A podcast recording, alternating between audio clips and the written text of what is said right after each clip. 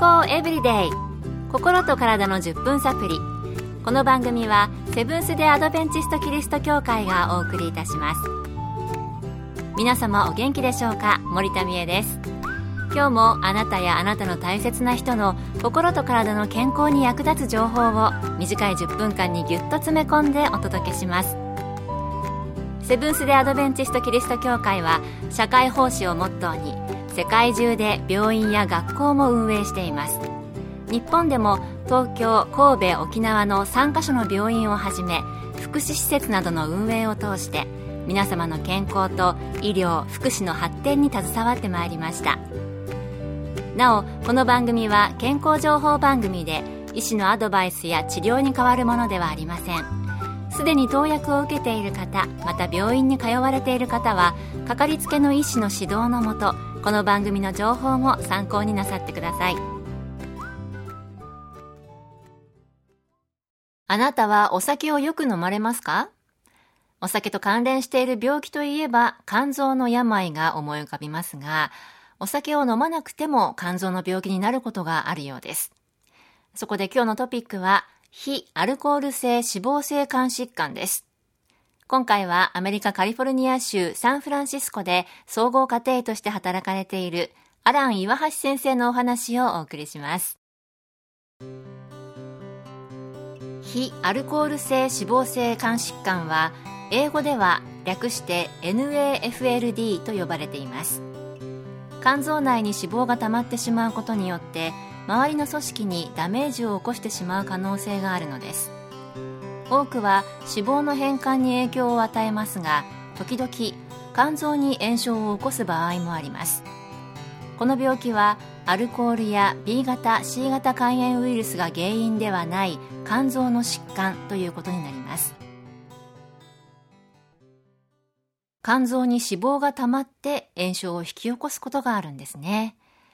それではどのような原因によって起こるのでしょうか？よく見られる原因の一つに糖尿病によるインスリンの抵抗性が高まり脂肪肝になることがあります。他にも非アルコール性脂肪性肝疾患の原因に関係しているのは肥満脂質異常症などです。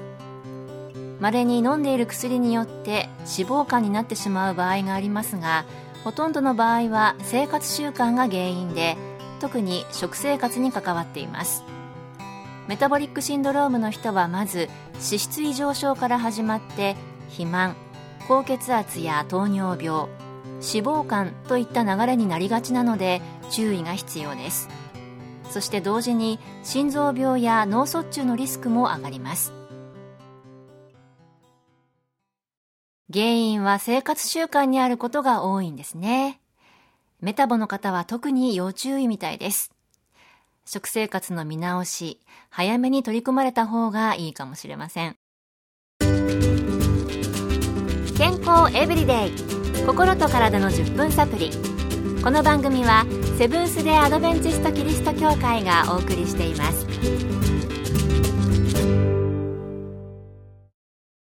今日は非アルコール性脂肪性肝疾患について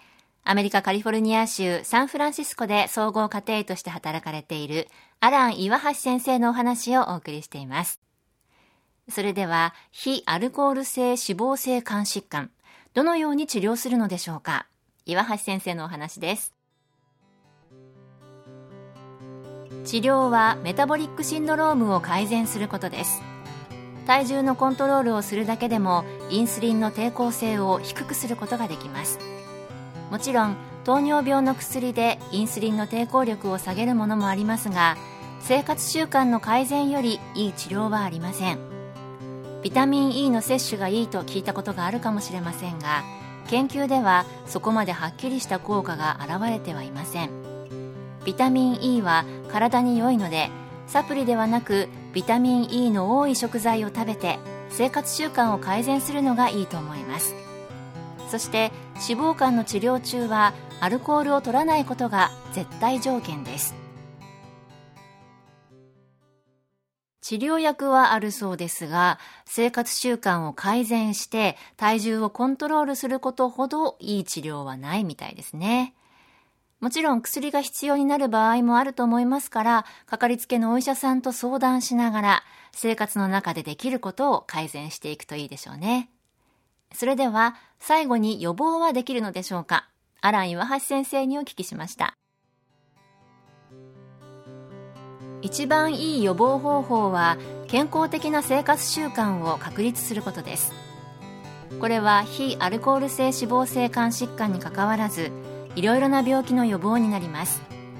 またメタボリックシンドロームにならないようにすることです一番簡単な方法は食事量を少し減らすことです。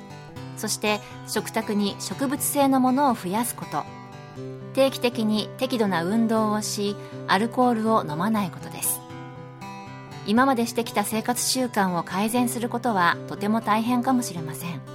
しかしそれが一番効果的だということが研究でもはっきりしています。それによって心臓病や脳卒中など他の病気も予防できるわけですからできることから少しずつ変えていくといいでしょうパートナーを見つけて励まし合いながらするのも効果的です諦めず続けることが大切ですこの番組で今までもいろいろな専門家がアドバイスしてくださっていますが、よく聞くのがこの健康的な生活習慣ですよね。この生活習慣の改善、私とご一緒に今日始めましょうね。今日ですよ。じゃあ明日からやろうとか、うん、いいことだな。来週月曜日から始めようとか、だんだんね、あ、2週間後に宴会があったからなとか、ちょっとね、だんだん始めるタイミング遅くなってくることあるじゃないですか。で、私はあの番組で水の紅葉を知ってからよく飲み始めまして、もうそれ以来肌の調子とかお通じとか、もう格段に良好な状態を維持していまして、これがね、良い習慣増えていくことにもつながっています。ちょっとね、ゆるさも大切な気もしますので、あ、1回や2回できなかったなってなっても継続していく。これもおすすめです。挫折しないで気持ちを立て直して継続していくと結構結果にはつながっていくように感じています。ぜひご自身の健康のために生活習慣の改善、今日から一つでも始めてみてくださいね。今日の健康エブリデイいかがでしたか？ここで保土ヶ谷キリスト教会があなたに送る健康セミナーのお知らせです。転倒がきっかけで寝たきりに少なくないようです。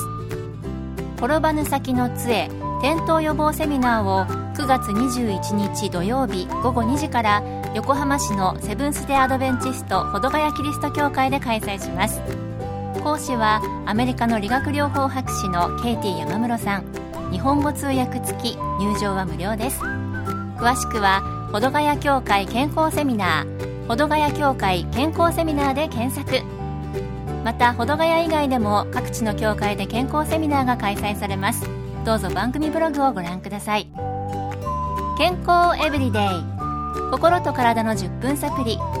この番組はセブンス・デ・アドベンチスト・キリスト教会がお送りいたしました。それではまた。Have a nice day!